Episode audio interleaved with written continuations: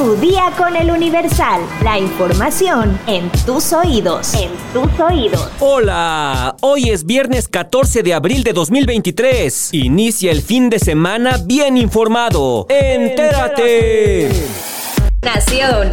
Eduardo Apodaca Magallanes, jefe del Departamento de Recursos Materiales de la Oficina de Representación del Instituto Nacional de Migración en Chihuahua y detenido este jueves 13 de abril por su presunta responsabilidad en la muerte de 40 migrantes en el incendio de la estación de Ciudad Juárez, carece de total experiencia en la Administración Pública Federal, pues su único empleo previo fue ser encargado de un mini super. En una revisión hecha a su declaración patrimonial y de conflictos de intereses 2022, el funcionario federal señala que ingresó al Instituto Nacional de Migración en 2010, pero previo a comenzar en el gobierno federal, el único empleo que registró fue el de encargado de un mini super llamado Jalil. En el documento se detalla que en ese empleo laboró de marzo de 2002 a marzo de 2008. Informó que su nivel máximo de estudios es bachillerato, el cual cursó en la Academia Comercial Carolina Flores, en donde estudió la carrera técnica de contabilidad. Por su cargo como jefe del Departamento de Recursos Materiales de la Oficina de Representación del Instituto Nacional de Migración en Chihuahua, el año pasado obtuvo ingresos por 2.871.961 pesos. La tarde de este jueves, Eduardo Apodaca Magallanes fue detenido por agentes de la Fiscalía General de la República en Ciudad Juárez y cuya detención se llevó a cabo en las oficinas del Instituto Nacional de Migración ubicadas en el Puente Internacional Córdoba Américas. Es señalado por presuntamente ser de los responsables directos de la muerte de los 40 migrantes en el incendio del pasado 27 de marzo en la estación migratoria del Instituto Nacional de Migración en Ciudad Juárez, Chihuahua.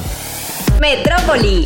Dos personas asesinadas y una más lesionada por disparos de arma de fuego fue el resultado de una balacera ocurrida la tarde de este jueves 13 de abril en la colonia Centro. Los hechos ocurrieron en las calles de Miguel Alemán y Callejón de Mixcalco, en la colonia Centro, en donde quedaron los cuerpos de las víctimas, uno de 25 años, vigilante de seguridad privada, y otro masculino de 35 años. Según algunos testigos, por lo menos dos hombres intentaron asaltar una tienda comercial, por lo que el guardia de seguridad repelió el robo, comenzó a perseguirlos, pero estos le dispararon y perdió la vida. Por el tiroteo se realizó una fuerte movilización policial y hasta la noche de este jueves no se reportan personas detenidas. El estado de salud de la persona herida se reporta como grave.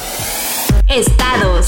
Denuncian penalmente a bomberos por asesinar a golpes y hachazos a perritos en Monclova, Coahuila. Javier Rodríguez Varela, procurador del medio ambiente de Coahuila, informó que los videos que recién fueron difundidos en redes sociales son de hechos ocurridos hace más de dos años y medio. Una madre mata con raticida a sus hijos en Tasquillo Hidalgo. La mujer intentó suicidarse, pero fue localizada con signos vitales, por lo que fue trasladada a un hospital. 2.000 elementos del Ejército, Guardia Nacional y policías locales resguardarán la Feria Nacional de San Marcos. Miguel Alonso, secretario de Seguridad Pública del Estado, afirmó que la Feria de Aguascalientes contará con los esquemas de seguridad indispensables y necesarios. Se esperan 8 millones de visitantes. Denuncian apagones en zona costera de Veracruz. Habitantes señalaron que los apagones han ocasionado daños a sus aparatos electrodomésticos y anunciaron una serie de propuestas para exigir que se regularice el servicio de energía eléctrica. Mundo. La ceremonia de coronación del rey Carlos III está a la vuelta de la esquina. Sin embargo, el monarca está muy lejos de disfrutar este momento como se pensaría. ¿Cuál es la razón? Los miembros rebeldes de la familia. Primero, pese a la presión de la familia real, no fue sino hasta este miércoles que el príncipe Enrique puso fin al misterio de si irá o no a la coronación. Sí asistirá, pero solo, sin su esposa Meghan ni sus hijos. El segundo frente de conflicto es el príncipe Andrés, hermano menor de Carlos III, y hasta el nacimiento de Guillermo, hijo del rey, era el segundo en la línea de sucesión al trono. Carlos III, de acuerdo con el medio Page Six, está furioso con Andrés por negarse a abandonar Royal Lodge, su casa palaciega de 37 millones de dólares, a pesar de que el monarca ya se la pidió. Andrés, la oveja negra de la familia, que tuvo que abandonar sus funciones reales en medio de un caso por abuso sexual en su contra, que puso a la familia real de cabeza, parece estar muy a gusto en su mansión, y aunque se le entregaron las llaves de Frogmore Cottage, la casa de cinco dormitorios de la que el rey desalojó recientemente a Harry y Meghan, Andrés no ha preparado sus maletas. Royal Lodge es mucho más grande que la casa en la que Andrés, de 63 años, ha vivido desde el año 2003. Andrés no quiere irse porque la propiedad es vista como un símbolo de la realeza, una propiedad importante en la cartera de la familia, dijo una fuente real al medio. Carlos III quiere que Andrés se vaya de ahí porque, según esta fuente, Guillermo, que es el heredero al trono, le ha echado el ojo. Guillermo, Kate y sus hijos, Jorge, Carlota y Luis, se mudaron a Adelaide Cottage, cerca de Royal Lodge, hace menos de un año. El problema es que esa casa ya es pequeña para el tamaño de la familia y para el espacio que necesita Guillermo, dado su creciente papel como heredero al trono. Según fuentes internas citadas por Page Six, el pleito con su hermano ha enfurecido al rey, conocido por su impulsividad, en un momento en el que necesita centrarse en la coronación. Eso de pelearse por los terrenos de la abuela pasa en todos lados. Espectáculos. La mañana de este jueves, los fanáticos del cantante estadounidense Drake Bell expresaron su preocupación luego de que fuera reportado como desaparecido por el Departamento de Policía de Daytona. A través de las redes sociales, se dio a conocer que el protagonista de Drake y Josh había sido visto por última vez la noche del pasado 12 de abril a bordo de su carro, un BMW color gris. Lo que encendió las alarmas es que en el texto que se publicó se advertía que el artista de 36 años podría estar en peligro, aunque no se revelaron los detalles por los que se había llegado a esa conclusión. Afortunadamente solo tuvieron que pasar un par de horas para que el cantante fuera localizado. De acuerdo con información publicada por el sitio TMZ, fueron los mismos oficiales quienes explicaron que se encontraban en contacto con Drake Bell y aclararon que estaba bien y a salvo. Pero lejos de dar alguna explicación sobre lo que le había ocurrido, sorprendió que el cantante lo tomara con bastante humor y reveló que todo se trató de una completa exageración Dejas tu teléfono en el carro y no contestas en una noche y pasa esto. Escribió en su cuenta oficial de Twitter. Como era de esperarse, los usuarios no perdonaron esta situación y le pidieron en tono de broma mantenerse al pendiente de sus aparatos electrónicos, además de que dijera cuál era su paradero exacto, pues la preocupación ya nadie se las quitaba. Pues es lo que pasa, a mí nunca me llaman, pero si se me olvida el teléfono, luego veo que tengo 50 llamadas perdidas.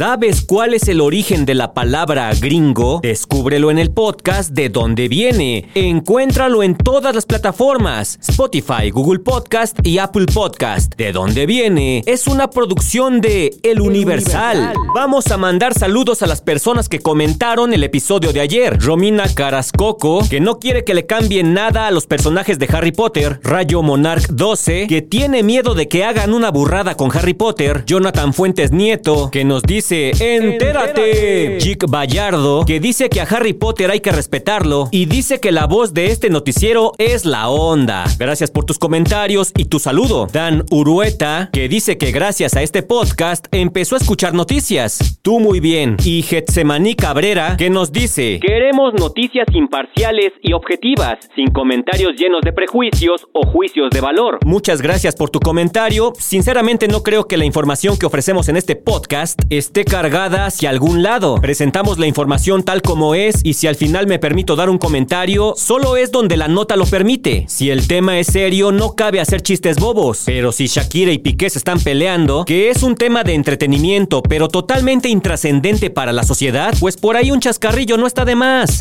Pero de todos modos agradecemos tu comentario, lo tomaremos muy en cuenta y espero que mis comentarios u opiniones no hagan que dejes de escuchar este podcast. Entre ustedes y nosotros lo estamos mejorando cada día, pero yo también quiero saber qué opinan los demás. Así que sigan comunicándose con nosotros a través de Spotify y díganos qué les gusta, qué no les gusta, todo con la única finalidad de entregarles el mejor podcast de noticias de México. Ahora sí, ya estás informado, pero sigue todas las redes sociales de El Universal para estar actualizado comparte este podcast y el lunes no te olvides de empezar tu día. Tu, día, con, el Universal. ¡Vámonos! Tu día con el Universal. La información en tus oídos. En tus oídos.